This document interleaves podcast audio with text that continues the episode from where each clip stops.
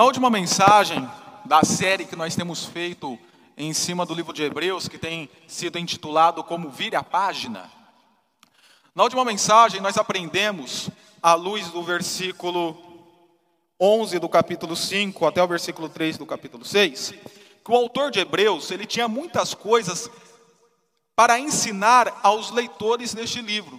Mas ele não pôde assim fazer, porque os seus leitores se tornaram pessoas difíceis de compreender, lentas para compreender a realidade das verdades espirituais ou da verdade espiritual que o autor de Hebreus estava querendo argumentar mais com eles.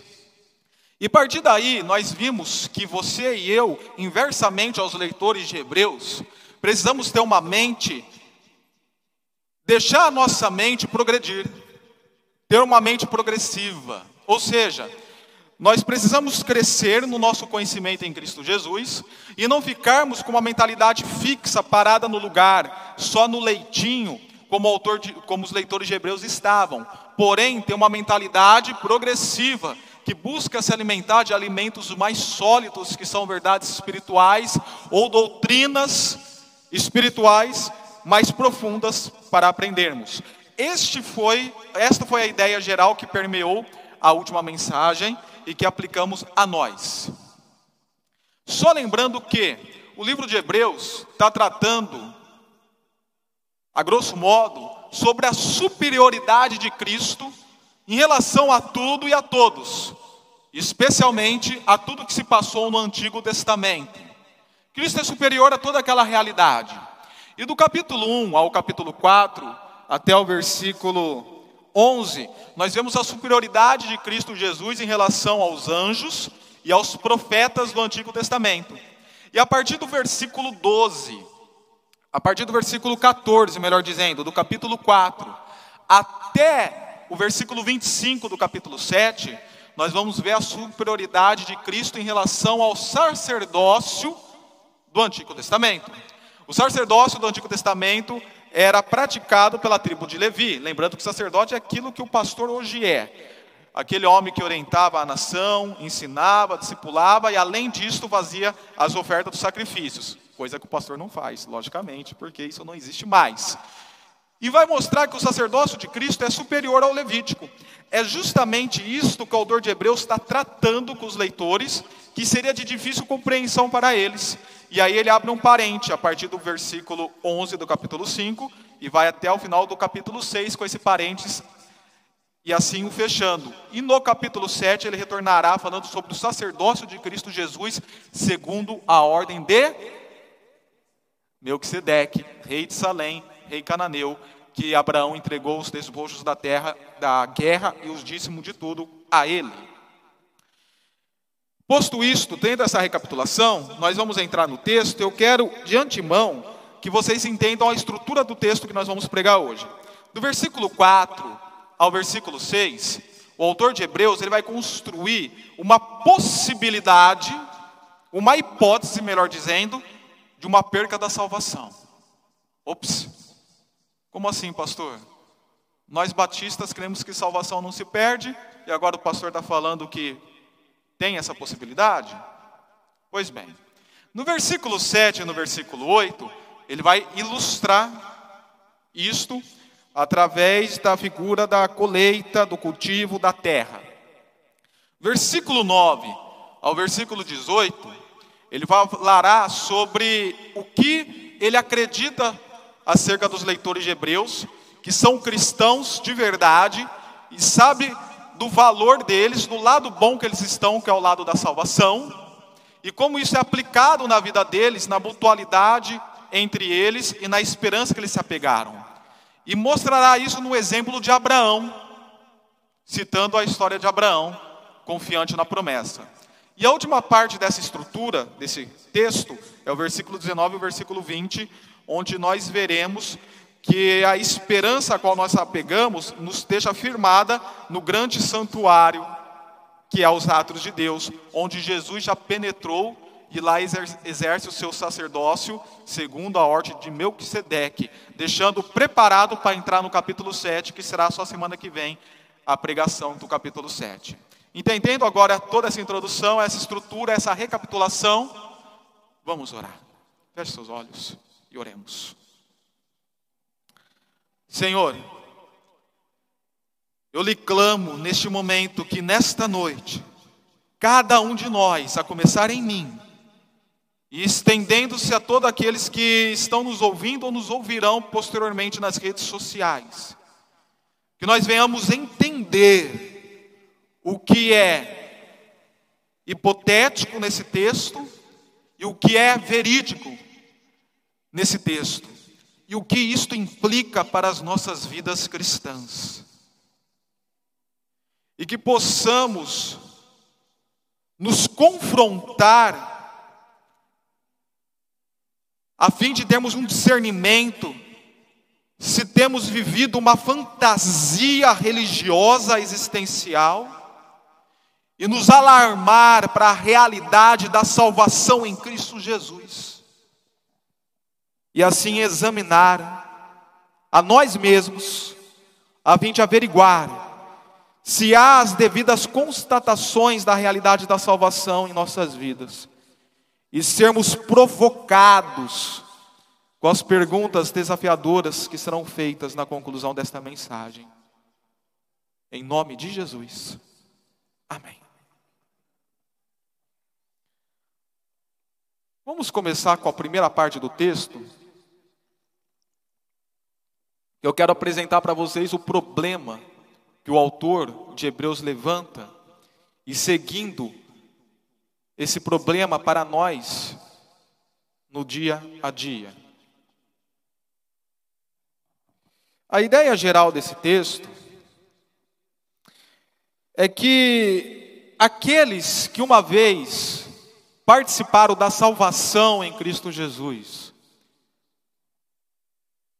E posteriormente, participaram dos poderes da era que há de vir e caíram. É impossível que eles sejam renovados para o arrependimento. Alguns, baseado nesse texto, nos diz da seguinte maneira: você pode perder a salvação ou você pode cair da graça. E uma vez que você perder a salvação ou cair da graça, você já está automaticamente condenado. Não tem como ser salvo uma segunda vez. Todavia, não é isto que o texto está querendo dizer. Ou seja, esse texto não é base para falar de perca de salvação, e muito menos base para falar do cair da graça. E talvez você possa ter uma dificuldade em compreender o que eu quero dizer, mas preste atenção que você compreenderá. Note muito bem, até o versículo 3, o autor de Hebreus está tratando com seus leitores numa conversa direta. Vocês, por exemplo, o versículo 11 do capítulo 5. Eu tenho muito o que dizer a vocês, mas não posso, porque vocês se tornaram lentos para compreender. Então é um papo direto do autor de Hebreus com os leitores. Quando chega no versículo 4, ele não está tendo mais esse papo direto. Ele está se referindo a um grupo de pessoas imaginárias. Ora, para aqueles que uma vez foram iluminados. Aqueles quem? Diante do contexto de Hebreus. Aqueles quem? Aqueles. É um grupo imaginário, não é um grupo específico de pessoas reais que existem, que estão retrocedendo. Não é isto. É um grupo imaginário que o autor de Hebreus criou para poder fazer uma exortação àqueles leitores. Porque o autor de Hebreus via que os leitores estavam num perigo eminente de quererem abandonar o cristianismo e querer não é fazer, note-se isso, não é só porque eles queriam que quer dizer que eles fariam, de quererem abandonar o cristianismo e voltar para o judaísmo. Lembrando que eles estavam sob perseguição do imperador Nero, sendo culpados em ter colocado fogo em Roma, os cristãos, mas era Nero que tinha colocado. E assim o império perseguia os cristãos, saqueava os cristãos, prendia o cristão e até matava os cristãos. E o autor de Hebreus, preocupado que, com medo, esses cristãos abandonassem o cristianismo e voltassem ao, ao judaísmo. Visto que ele tem essa preocupação, ele cria esse grupo imaginário que não existe. Esse texto é um texto hipotético e impessoal, não real, de pessoas reais. Algum comentarista falou que esse texto é uma redução ao absurdo. O que seria isto? É quando você supõe uma cena, uma história, para ter conclusões absurdas em cima daquela cena ou daquela história. Um exagero, mas não que de fato aquilo seja daquela maneira. É o que acontece no texto que nós estamos vendo. Além do mais, Além do mais, para concluir a linha de raciocínio, que a salvação não se perde e que esse texto não é base suficiente para isto, quando nós olhamos o versículo 9, que nós leremos com mais paciência à frente, nós veremos que, apesar do autor de Hebreus criar essa hipótese de pessoas que podem cair da salvação, no versículo 9 ele deixa muito claro que ele tem uma convicção de coisas melhores para os seus leitores, coisas concernentes da salvação. Então é claro que a salvação é autêntica e inabalável na vida dos leitores. E não tem como você cair da salvação. Fora isto, quando nós olhamos para todo o contexto bíblico, é muito claro que a salvação não se perde, João 10, 28 e 29. Jesus deixa claro que aquelas ovelhas que foram dadas em suas mãos jamais escaparão, nem da mão dele e nem da mão do Pai. Quem está na mão de Deus e de Cristo está seguro. Se você acha que salvação se perde, então você acha que a mão de Cristo e do Pai é falha. Romanos 8, versículo 28 a 30, Jesus, é, Paulo nos informa que aqueles que foram chamados foram justificados, e os que foram justificados foram glorificados. A glorificação é um ato futuro, mas que Paulo já lê no passado, porque já é um ato certeiro na vida de quem foi justificado, salvo em Cristo Jesus. 1 Coríntios 1,8 quando fala que nós nos permaneceremos inabaláveis em Cristo Jesus até aquele último dia.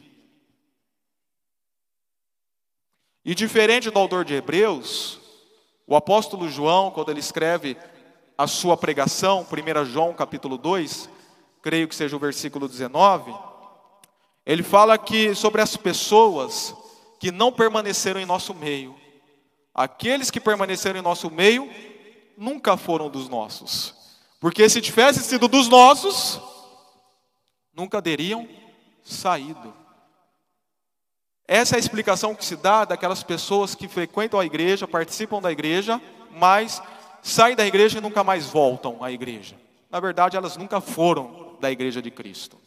Foram pessoas que criaram fantasias na sua mente de um viver cristão, e nós vamos explicar isso melhor daqui a pouco. Vamos ler esses versos aqui para terminar de explicá-los? Versículo 4. Ora, para aqueles que uma vez foram iluminados, profaram o dom celestial, tornaram-se participantes do Espírito Santo, experimentaram a bondade da palavra de Deus e os poderes da era que há de vir. Que poderes esses da era que há de vir que o autor está falando? Versículo 4 do capítulo 2. Deus também deu testemunho dela por meio de sinais, maravilhas, diversos milagres e dons do Espírito Santo, distribuído de acordo com sua vontade. Ok, voltemos ao versículo 6, do capítulo 6. Depois que fizeram tudo isso e caíram, é impossível que se sejam reconduzidos ao arrependimento ou é impossível que sejam renovados para uma segunda conversão, pois para si mesmos estão crucificando de novo o Filho de Deus. Ou seja, Cristo já foi crucificado pelos nossos pecados e as pessoas vêm, falam que são cristãs, mas não vivem de maneira cristã, abandonam o cristianismo, porque de fato nunca foram cristianismo, e assim crucificam uma segunda vez Jesus Cristo, não pelos pecados de si mesmo, mas crucificam no sentido de torná-lo vergonhoso diante da sociedade. sujeitando-o à desonra pública. Ou como diz algumas versões, a nova tradução da linguagem de hoje, zombando dele publicamente. E é muito sério. Aquela pessoa que se diz cristã, mas não é cristã, fica dando mau testemunho, está colocando o nome de Cristo em zombaria diante a sociedade. Enfim, então nós entendemos que esse texto ele é uma hipótese, ele não é real, ele é impessoal e não de fato pessoal. O autor de Hebreus, portanto, ele cria aqui uma, digamos assim, uma fantasia, que é o que muitas pessoas vivem nos dias de hoje. Muitas pessoas vivem uma fantasia cristã. Muitas pessoas vivem como se estivessem de fato na salvação, experimentado a salvação. Muitas pessoas, elas acham que provaram do dom celestial, elas acham que tornaram-se participantes do Espírito, elas acham que experimentaram a bondade da palavra de Deus e dos poderes da era que há de vir. Elas acham que elas vivem isso, mas de fato elas não estão. E tal ocorrência é preocupante, porque estão vivendo uma vida mascarada, não sendo incomodadas como deveriam estar sendo, para uma vivência real cristã e vivendo o fantástico mundo do Bob. A fantasia religiosa. E para nós entendermos um pouquinho mais o que significa essa fantasia que ocupa a nossa mente e nos engana e não permite que nós vivamos um cristianismo verdadeiro, eu convidei nesta noite a nossa irmã Eliana para dar uma palavra. Eu convido-a para vir aqui à frente. Pode sentar nesta cadeira ao lado Nádia, você providencia um microfone para Eliana, por gentileza? E a Eliana vai estar nos respondendo três perguntas que envolvem o mundo fantasia. A Eliana, como a maioria dos irmãos sabem, ela é psicanalista, é a área dela profissional, o qual ela exerce, e assim ela vai estar nos ajudando a compreender este mundo fantasia que ocupa a mente das pessoas, muitas vezes ditas cristãs, que não são cristãs vivem vidas hipotéticas.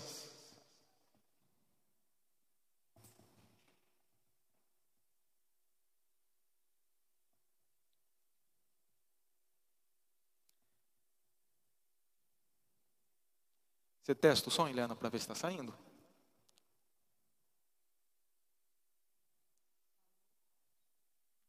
Está liberado, Nádia? Tá? Agora Saiu. sim, né? Ok. Eliana, eu lembro que na época do seminário, ao estudar a disciplina de psicologia, aqui em Descalvado mesmo, na casa da minha tia, eu trouxe minhas apostilas para ler, e naquela ocasião me deparei com os mecanismos de defesa de Sigmund Freud. Eu gostaria que você explicasse, explicasse para a igreja o que significa mecanismo de defesa, por gentileza. Ok. Parece uma tarefa fácil, mas não é muito simples traduzir isso numa linguagem que seja bem acessível né, e compreensível, mas vou tentar. É, mecanismos de defesas são ações psicológicas, atitudes, né, ações que nós desenvolvemos para nos proteger do sofrimento, para diminuir a nossa ansiedade, o nosso nível de angústia. Então, quando nós sentimos, né, o Freud diz, quando o ego, né, quando o nosso eu se sente sob pressão, sobre, é, debaixo de culpa, de pressão, de um nível muito elevado de angústia, de ansiedade, então nós desenvolvemos mecanismos de defesas, ações que nos protegem, de algum modo, daquele sofrimento. Então, para vocês terem uma ideia, tem uma lista de pelo menos 15 mecanismos de defesas que nós usamos para tentar diminuir o sofrimento, o desprazer, a angústia e a ansiedade. Alguns desses mecanismos são eficazes, conseguem realmente nos ajudar a nos protegermos, né? E a seguirmos. Outros não. Outros até pioram a situação e elevam o nível de sofrimento. Eles, digamos assim, eles fazem que nem um analgésico, só camuflam a dor, mas não tratam realmente da raiz. Não. não. E, como a Eliana falou, existem vários mecanismos de defesas. Eu lembro que o que eu decorei mais foi o da projeção, na ocasião que eu estudei. Mas há um mecanismo de defesa chamado fantasia. E a Eliana vai explicar para nós o que é a fantasia. Sim. É, a fantasia é um mecanismo de defesa onde a pessoa cria realmente uma realidade que não existe. Literalmente é fantasiosa. É uma realidade paralela, mas que ela toma como verdadeira. E às vezes quem está perto percebe, vê, né, fala, poxa, tá, tá fora da realidade, ou tá fora da casinha, né? Não está percebendo. E às vezes não, porque a pessoa pode se tornar tão introspectiva, tão calada, tão assim segura naquele mundo mental que ela criou, que talvez as outras nem percebam acham simplesmente que é uma pessoa calada. Então, eu estava pensando em alguns exemplos para tornar isso mais claro. Agora que eu estou falando isso com vocês, eu estou pensando. Nós tivemos aí recentemente, vira e mexe aparece na televisão, no noticiário, né? Algum jovem, alguma pessoa que vai lá e mata um monte de gente, atira num monte de gente, né? Eu lembro de um, acho que foi o ano passado, que os vizinhos diziam assim: gente, mas ele era um bom moço, ele era calado, ele era no cantinho dele, ele cumprimentava todo mundo, ele nunca teve problema aqui com ninguém. Isso é o que se mostrava. Né? Mas provavelmente ele tinha ali um mundo paralelo que ele criou na sua mente, uma realidade que levou ele a chegar naquele nível de atuação, né? É bem é, patológica e que ninguém estava percebendo. Eu li recentemente o depoimento de uma moça que ela disse que ela passou a maior parte da infância dela para se defender da angústia de ser muito pobre, de ter uma família muito pobre, de passar muitas necessidades, de passar vergonha na escola, porque as colegas iam com uma roupa de marca, um sapato da moda e ela nunca podia ter nada disso, ela criou uma realidade paralela, um mundo de fantasia que ela levou até a vida adulta e ela conta inclusive dos prejuízos que isso trouxe para a vida dela. Então, só como um exemplo, né? O pai era pedreiro e ela tinha que ajudar o pai, então ela que carregava para o pai as latas de terra, ela que entregava os tijolos, ela ajudava ali na construção e às vezes ela estava ali trabalhando, ajudando o pai, via os colegas passarem é, nas suas vidas ali que ela gostaria de ter e não podia. Então, que fantasia que ela criava? Na cabeça dela, ela era uma princesa, ela estava construindo o castelo dela com aqueles tijolos, ela era muito feliz e ela devagava, devagava, devagava, devagava, para não sofrer aquela realidade e foi assim crescendo e divagando em várias situações, ao ponto dela não ter amigos, dela não conseguir se relacionar com ninguém, dela não se aproximar de ninguém, dela ficar trancada naquele mundo irreal que ela criou. Esse é um depoimento, depois ela consegue romper com isso, né? mas trouxe muito sofrimento e traz mesmo. Né? E a última pergunta, para elucidar a nossa comunidade, o que o mecanismo de defesa, chamado fantasia, esse mundo ilusório, ele pode trazer de aspecto negativo para a carreira cristã das pessoas? É, essa é uma pergunta bem difícil, porque você não acha isso em livros, em artigos científicos, na internet, né? É algo que tem que fazer a gente pensar mesmo. Então, eu penso assim, a partir desse conceito e a partir daquilo que a gente observa no meio cristão, na realidade né, cristã, então a gente observa algumas coisas onde aparece essa fantasia, eu acredito que é prejudicial.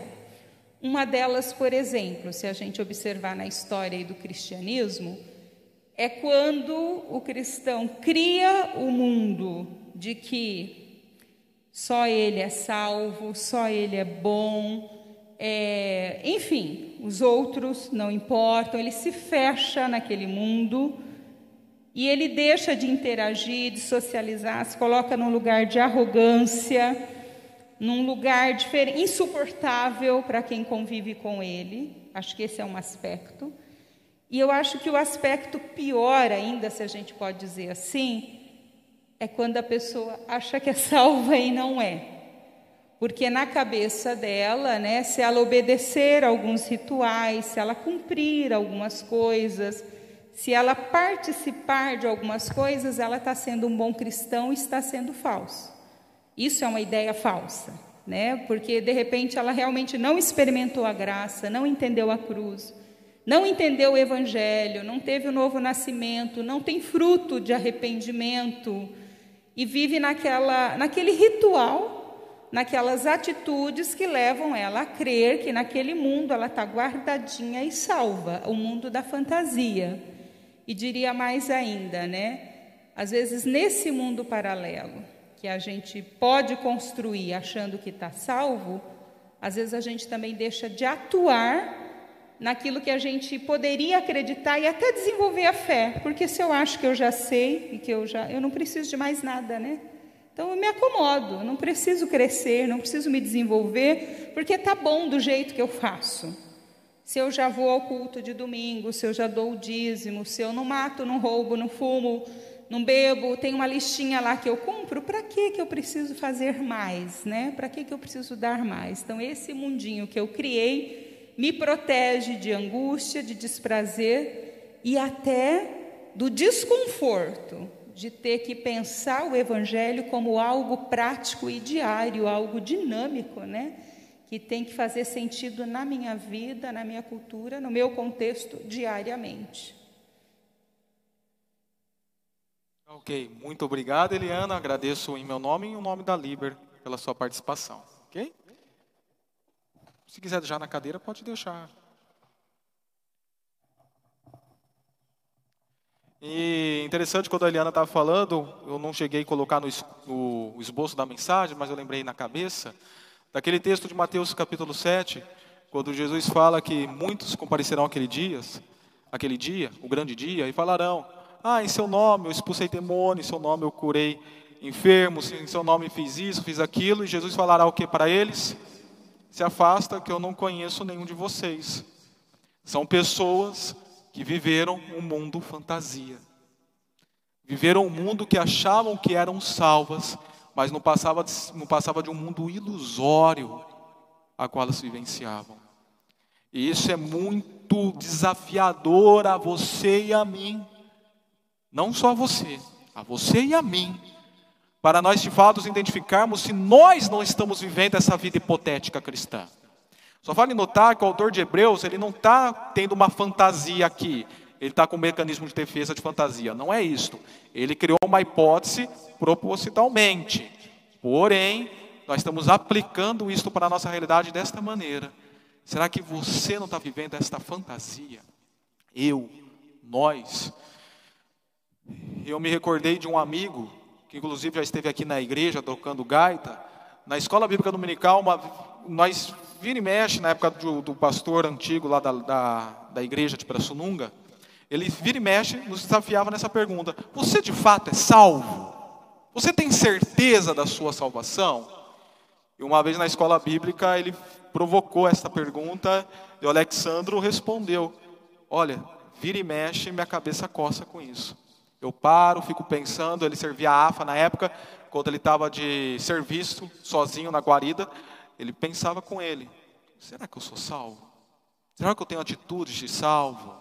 Será que de fato eu estou em Cristo Jesus? Se eu morrer hoje, o que de fato ocorrerá? Ou será que eu sou somente um religioso? A solução para este problema se encontra no próprio texto. Só vamos terminar de ler o versículo 7 e 8, que é uma ilustração do que foi feito. Pois a terra que absorve a chuva que cai frequentemente e dá colheita proveitosa, aqueles que a cultivam, recebe a bênção de Deus. Estes são salvos. Mas o que vivem no mundo ilusório é a terra que produz espinhos e ervas daninhas, é inútil e logo será amaldiçoada, seu fim é ser queimada. Enfim, vamos começar a pensar em termos de solução a partir do versículo 9 e vamos fazer uma leitura explicativa até o versículo 18.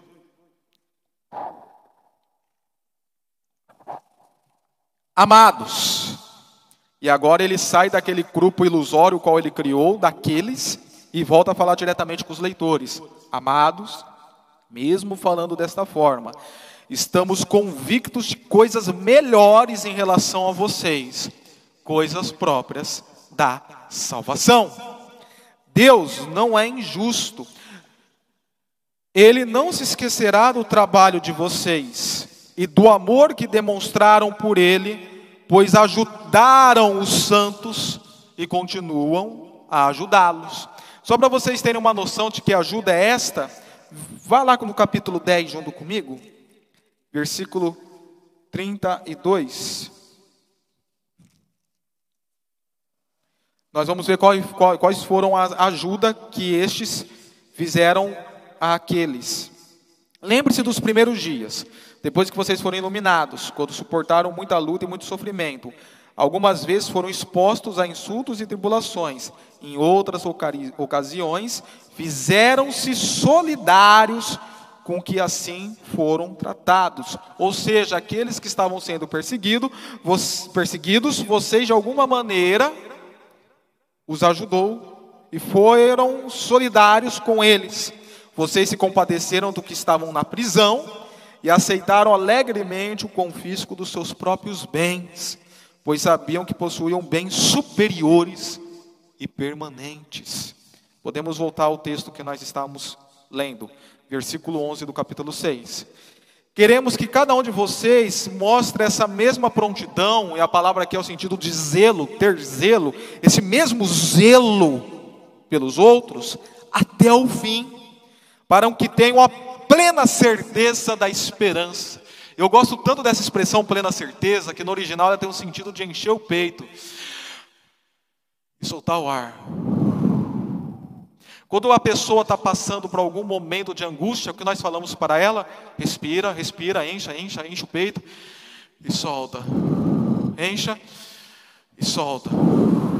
Essa é a ideia que o autor que está trabalhando, que nesse momento que vocês estão passando por dificuldade, vocês possam ter até o fim esse esse alívio da certeza da esperança que tem os acompanhado de modo que vocês não se tornem negligentes ou lentos, mas imitem aqueles que, por meio da fé e da paciência, recebem a herança prometida. No capítulo 11, nós veremos uma galeria de heróis da fé, que podem ser exemplos disso. Mas o autor de Hebreus já vai mostrar um exemplo a partir do versículo 12, para nós imitarmos, que é o exemplo de Abraão. Aqui ele vai reportar a história de Abraão, que aconteceu no capítulo 15 de Gênesis, quando Deus faz a promessa a Abraão, manda cortar os animais no meio, passa no meio dos animais como fogo, fazendo uma aliança com Abraão e tomando a responsabilidade tanto da parte dele como da parte de Abraão, porque se Abraão falhasse, Deus mesmo responderia a bronca, digamos assim, para ser bem claro. E também a promessa que Deus fez a Abraão no capítulo 22, versículo 16 e 18, naquela ocasião que ele pede para sacrificar Isaac, mas no final não sacrifica. Vejamos, versículo 13. Quando Deus fez a sua promessa a Abraão, por não haver ninguém superior a quem jurar, jurou por si mesmo. Isso é algo para nós pensarmos. Geralmente as pessoas, nós não concordamos com o juramento, ok? Mas só para exemplificar, quando se vê aí no mundo afora ou na sociedade, as pessoas falam que eu juro pelo meu próprio pai, eu juro pela minha própria mãe. Já viram isso? Eu já vi. Então a pessoa jura por alguém superior a ela, ou alguém que ela tem muito valor do que a si própria. Eu juro pela própria vida do meu filho ou da minha filha. Geralmente as pessoas fazem isto. E Deus? Quem é maior que Deus ou tem maior valor do que Ele mesmo? Ninguém. Então, por não ter ninguém que seja superior a ele, ele jurou por si próprio. É o que o texto diz, versículo 14. Então ele jurou por si mesmo, dizendo: Esteja certo, Abraão, de que eu o abençoarei e farei numerosos os seus descendentes. Eu gosto de algumas versões que está escrito assim: é, de abençoando, te abençoarei, e te multiplicando, te multiplicarei. Esta é uma palavra certeira, correta, convicta que Deus deu a Abraão, a qual Abraão poderia ter esperança e se apoiar, porque era a palavra de Deus a ele. E foi assim que, depois de esperar pacientemente, algumas versões vai falar, depois dele perseverar, Abraão alcançou a promessa, ouviu a promessa realizar.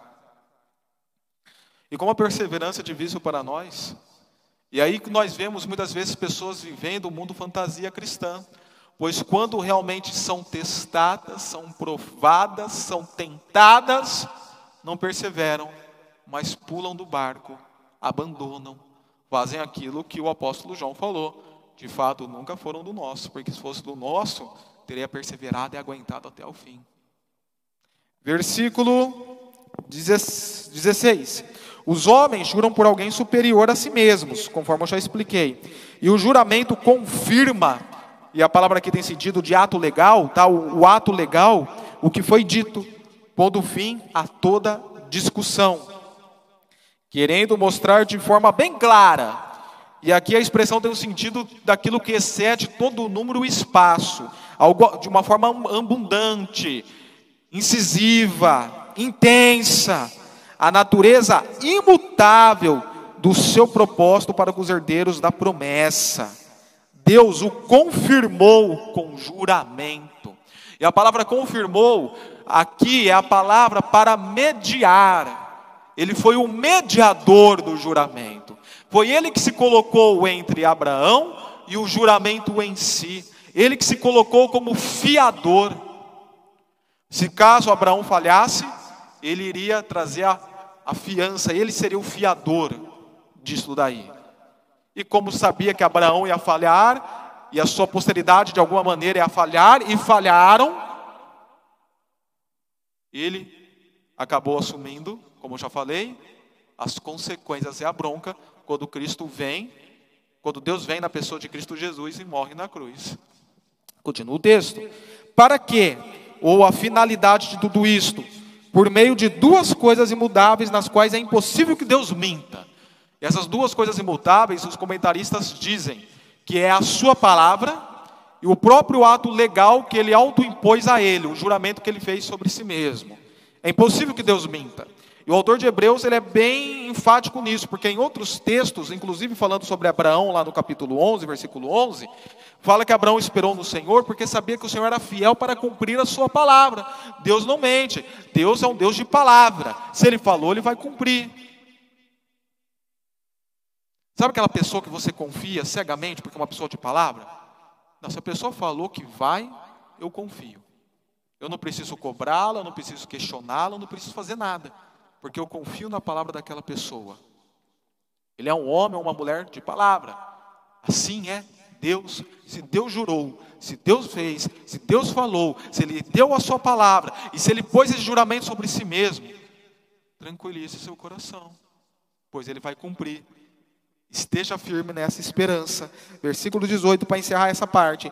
Para que, por meio de duas coisas imutáveis, eu já li, nas quais é impossível Deus mida, sejamos, e aqui mostra a finalidade de tudo isto, sejamos firmemente encorajados, ou seja, para eu prosseguir com a minha carreira cristã, eu me encorajo na promessa, na palavra que o Senhor Deus entregou a nós através das Escrituras e em Cristo Jesus para me sustentar até o fim, para tomar posse da esperança a nós proposta. Então, querido ou querida, a fantasia que nós vimos agora sendo explicado pela nossa irmã Eliana, esta fantasia que ocupa a mente de muitas pessoas, de muitos ditos cristãos e muitas vezes não são cristãos, ou daqueles que até são cristãos, mas estão passando por alguma fantasia em sua mente,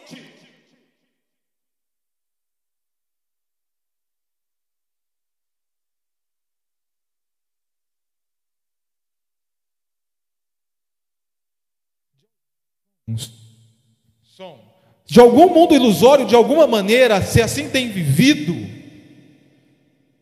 A fantasia que envolve a mente, ela é suprida. Suprida não, desculpa, ela é suprimida pela realidade certeira da salvação, conforme mostra o versículo 9. Embora exista esse mundo hipotético daqueles que acham que são salvos, há coisas maiores para aqueles que de fato são salvos. O lado bom, o lado da salvação. Então você não precisa e não pode viver esta fantasia ou esse mundo ilusório de cristianismo. Você precisa suprimir isto para uma realidade concreta da salvação em Cristo Jesus, do apego em Cristo Jesus, da fundamentação na vida em Cristo Jesus. A questão aqui não é se você cumpre a sua tabela religiosa, se você faz ou deixa de fazer, se você cumpre aquela postura íntegra de um homem ou de uma mulher. A questão é se sua vida está em Cristo Jesus de fato. Porque não é a fantasia religiosa existencial que você vive que te concederá vida eterna, qualidade de vida espiritual mas é tão somente a pessoa de Cristo Jesus. É por isso que nós vemos muitas vezes em presídios, em bares, em avenidas de movimento jovem, pessoas desviadas.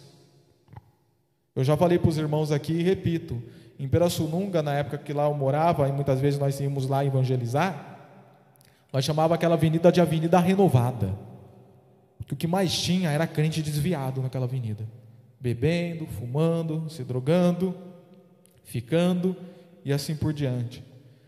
Porque são pessoas que viveram um mundo ilusório, iam à igreja e achavam que aquelas práticas religiosas é que faziam elas serem o que elas eram. E quando você tentava se aprofundar um pouquinho mais para fazer aquele diagnóstico cristão na vida da pessoa, a pessoa não sabia quem de fato era Cristo, a realidade da cruz, a graça, a fundamentação na pessoa de Jesus.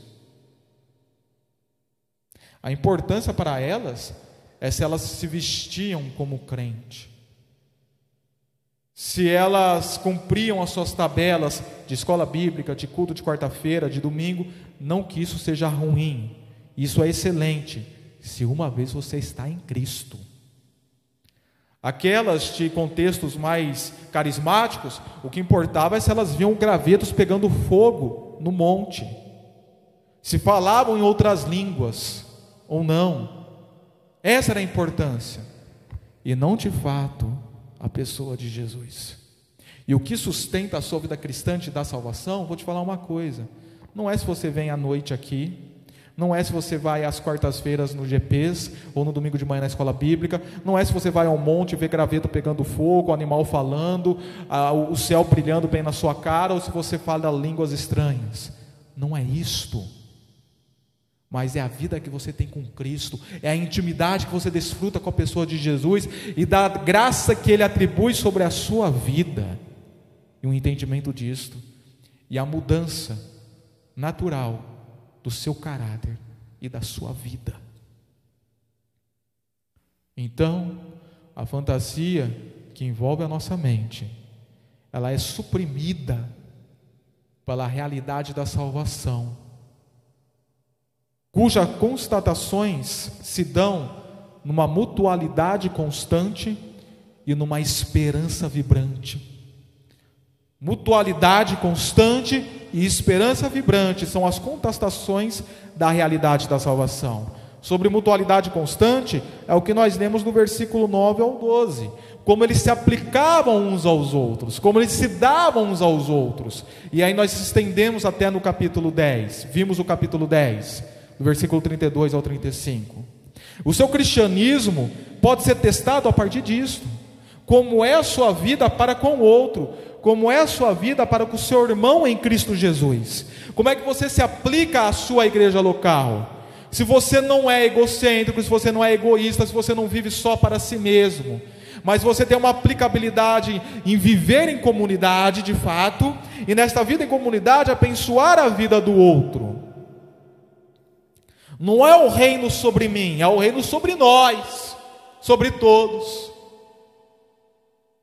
Eu me doar sem reservas, sem medidas ao outro que é semelhante a mim. E aí você pode começar a ferir se você está no mundo fantasia ou se você está na realidade da salvação. Se você tem tido essa mutualidade, e uma mutualidade constante, não é uma mutualidade em ato único. Ah, pastor, sim, porque certa vez eu dei uma cesta básica para um irmãozinho que estava passando fome, ou eu fiz uma oferta, ou enchi a gasolina do carro do Miqueias, não fui eu, foi o Dirceu. Coloquei gasolina para ele, eu ajudei de alguma maneira. Não, não são atos isolados, únicos.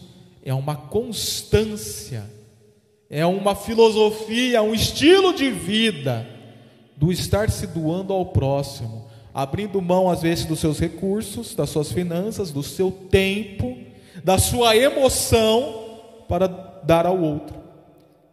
Pois sentar, aconselhar, ajudar é exaustivo. Quem trabalha nessa perspectiva sabe disto. Causa exaustão. A vida do conselheiro é exaustiva.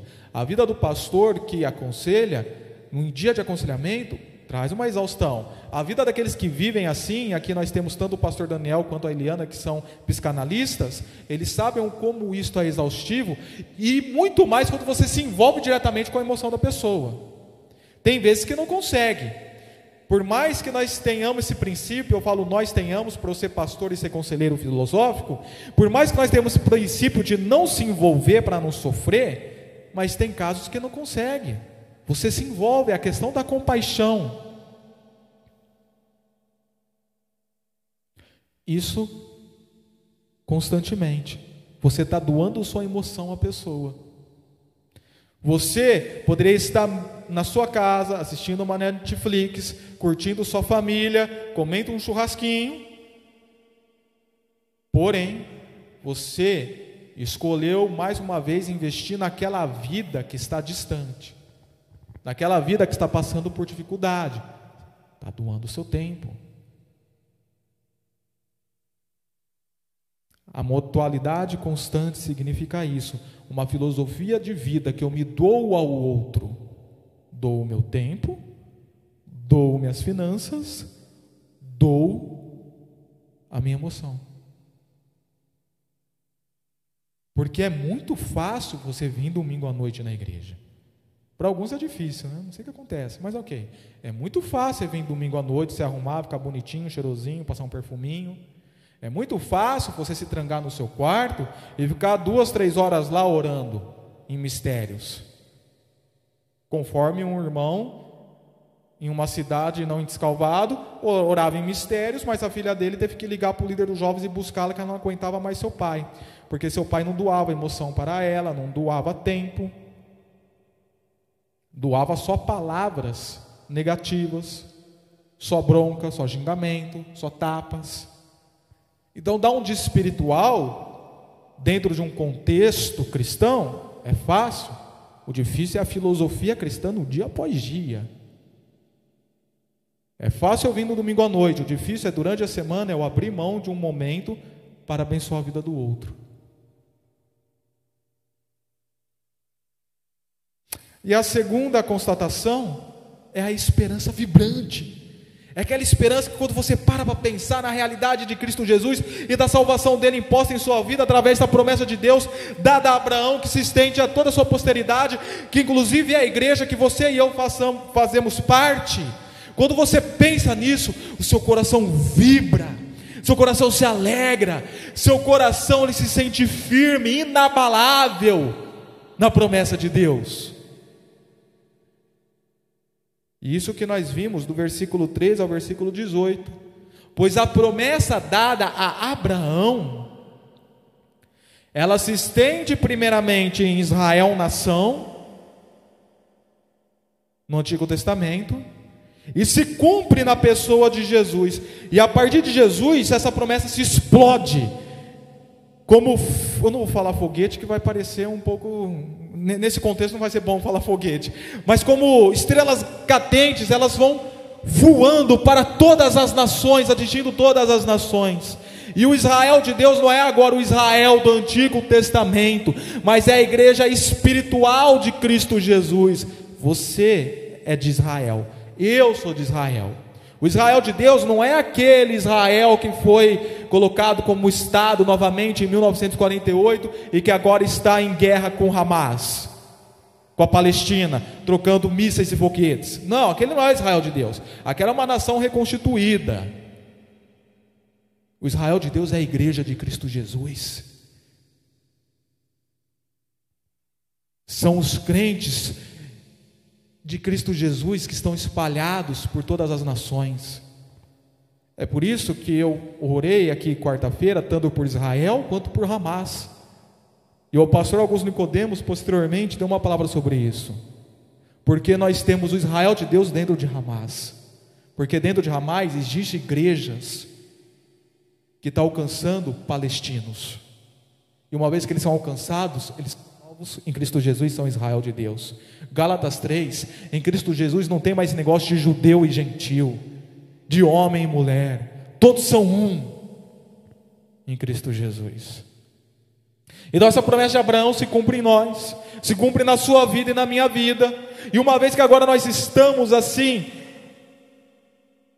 solidificados, enraizados nessa promessa, nós podemos ter esperança de que a angústia deste mundo, as aflições desta vida, os conflitos cotidianos do dia após dia, não vai me desestabelecer, me tirar o chão, porque o meu chão é a esperança que está solidificada na pessoa de Cristo que Ele conquistou por mim,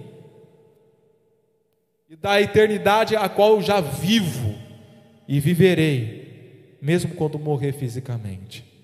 E um dia esse físico será ressuscitado e glorificado para todo sempre em Cristo Jesus. Quando eu tenho essa esperança vibrante, meu mundo deixa de ser ilusório.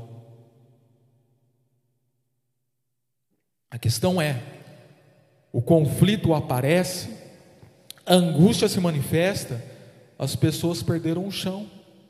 Pessoas que se dizem cristãs, que estão na igreja, que fazem toda a sua tabelinha. Quando aparece aquela, aquele, aquela tempestade, a pessoa perde o chão. Não estou falando daquele daquela pancada que você toma no momento que fica meio atordoado. Isso acontece com todo mundo. Você toma pancada, na hora você uma atordoada, mas vai recuperando as forças, vai se equilibrando novamente, mas recupera. Eu estou falando daquelas que toma pancada, cai no chão e não levanta mais. Pois aí você vai ver que toda a fantasia religiosa a qual ela vivia, toda a hipótese de vida cristã a qual ela estava, não vale nada. Quando eu estudei aconselhamento filosófico, que eu fiz a pós-graduação nisto, o, um conselheiro filosófico chamado Lou Marinoff, ele começou a mostrar no seu livro é, Mais Platão e Menos Prozac, algumas, alguns casos, alguns estudos de caso que ele acompanhou em seu consultório filosófico. E ele mostrou que muitas pessoas foram recuperadas, entre aspas, filosofia, agora ele abordava. E dentre essas pessoas, muitos crentes. Ele relatou histórias de crentes que frequentavam a igreja e no meio da igreja não encontravam a solução. E acabaram encontrando esta solução que nada mais é do que um analgésico camuflador na filosofia.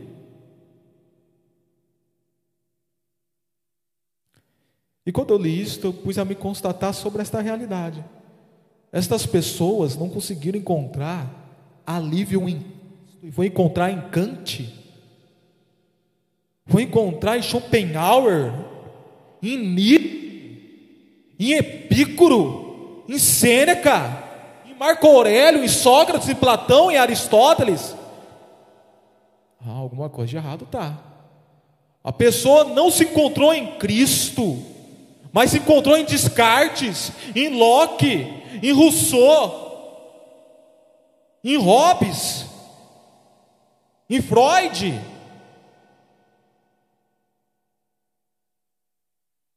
algo está de errado. Uma coisa é você usar a filosofia, a psicologia, a psicanálise como um instrumento de graça comum do Senhor para abençoar vidas. Outra coisa é você encontrar a solução da sua vida nisto. Vamos deixar isso bem claro.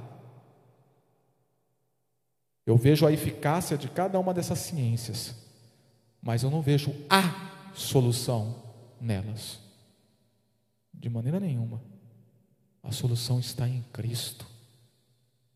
E esses crentes que foram achar a solução, entre aspas, no consultório filosófico, são pessoas que viviam um mundo religioso, uma fantasia religiosa, um mundo ilusório, e não a realidade com a pessoa de Jesus. Porque quando você experimenta a pessoa de Jesus, como Maria experimentou aos pés de Jesus, aprende de Jesus, degusta de Jesus, sente o bom perfume de Cristo, você está totalmente satisfeito e realizado. E as, a pancada vai vir, você vai dar uma atordoada, mas se manterá firme em Cristo Jesus. E se você precisar recorrer a alguma dessas, desses profissionais, você recorrerá sabendo que isto é graça comum de Deus para abençoar a minha vida, mas ainda a minha vida é alicerçada em Cristo.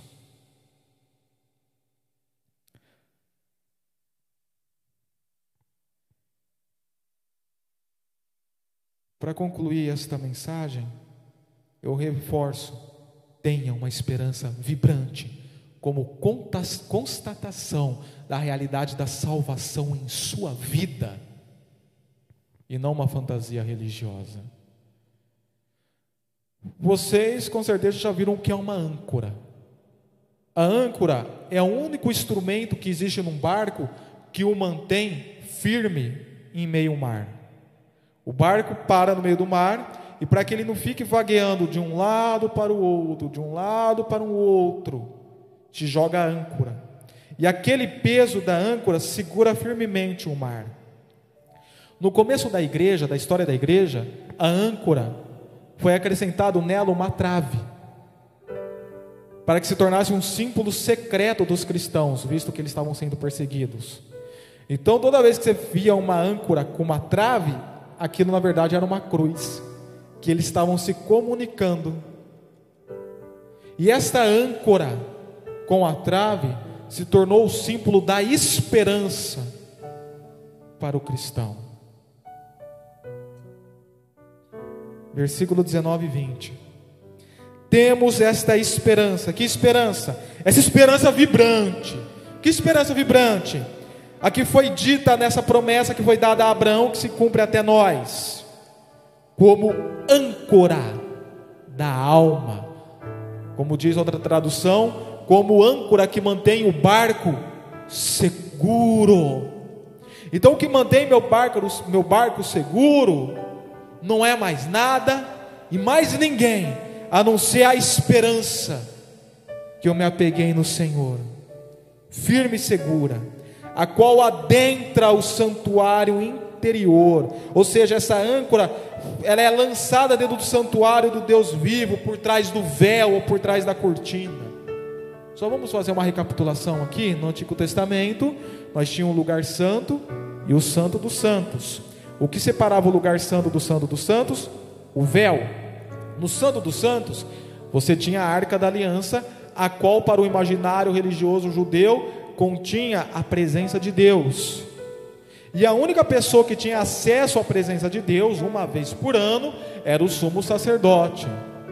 Quando Jesus ele morre na cruz na sexta-feira da paixão, no momento da sua morte, o que ocorre?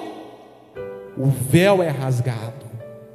Isso significa que agora todos nós temos acessibilidade ao santuário, ao Santo dos Santos, o qual Cristo entrou primeiro e agora nós temos esta disponibilidade em entrar ante o trono da graça do Senhor. Versículo 20: onde Jesus, que nos precedeu entrou em nosso lugar, tornando-se sumo sacerdote para sempre, segundo a ordem de Melquisedeque. E nós vamos compreender isso melhor domingo que vem, na próxima mensagem, que vai explicar o que é esse sacerdócio de Melquisedeque no capítulo 7. A nossa esperança tem que estar lá, no santuário do Deus vivo, através da obra de Cristo Jesus, tanto naquela cruz quanto a que ele efetuou até hoje, como sumo sacerdócio que intercede por nós em nossas fraquezas. A pergunta que eu faço a você é: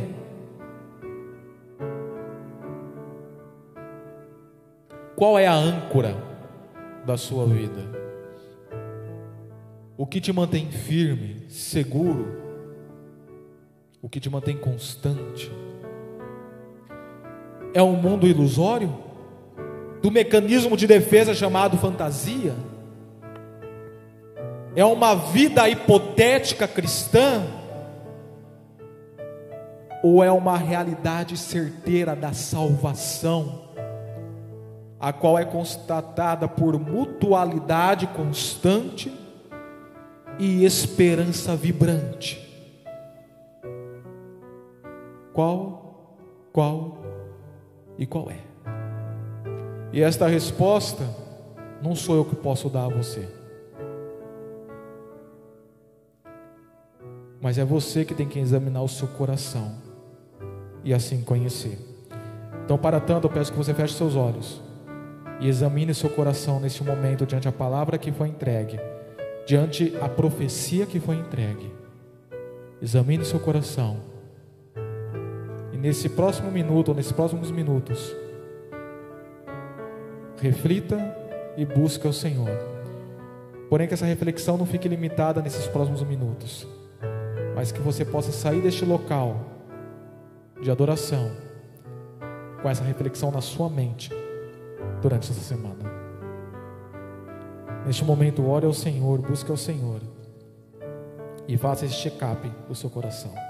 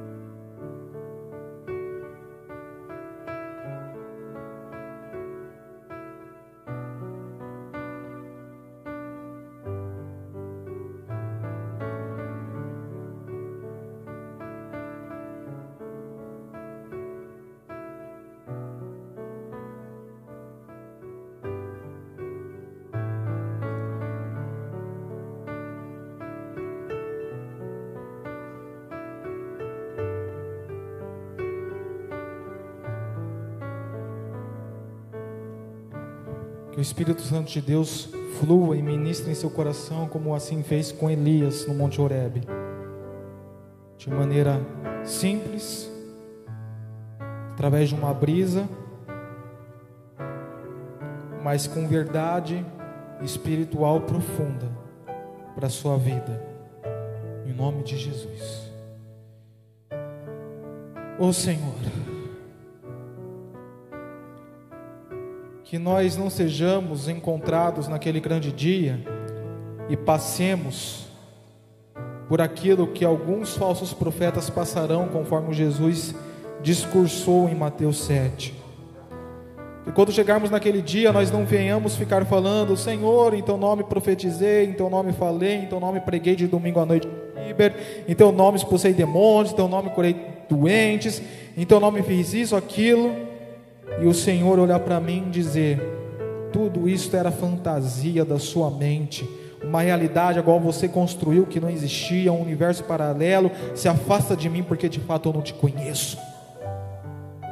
Oh Senhor, que assim nós não venhamos ser pegos de surpresa, mas que todos nós possamos de fato estar diante do tribunal de Cristo, dando conta, prestando conta daquilo que nós fizemos de bem para o corpo, para o reino, para a igreja, que venhamos viver não só viver, mas experimentar. Mas não só experimentar, mas também desfrutar, saborear, se envolver integralmente, de coração, com a realidade da salvação. Se há fantasias, mundo ilusórios neste local, nesta noite, ou daqueles que nos acompanham nas redes sociais, se isto há, que caia por terra em nome de Jesus toda fantasia, que caia por terra em nome de Jesus todo mundo ilusório, que as mentes sejam abertas para compreenderem de fato onde elas estão e o que elas são, para se envolver com a realidade certeira da salvação em Cristo Jesus. e se apegar firmemente, como âncora, para todo sempre, em nome de Jesus.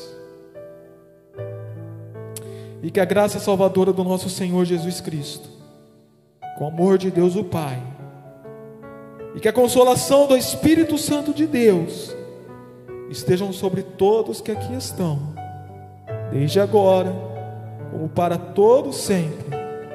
Em nome de Jesus, toda a igreja diz comigo: Amém e Amém.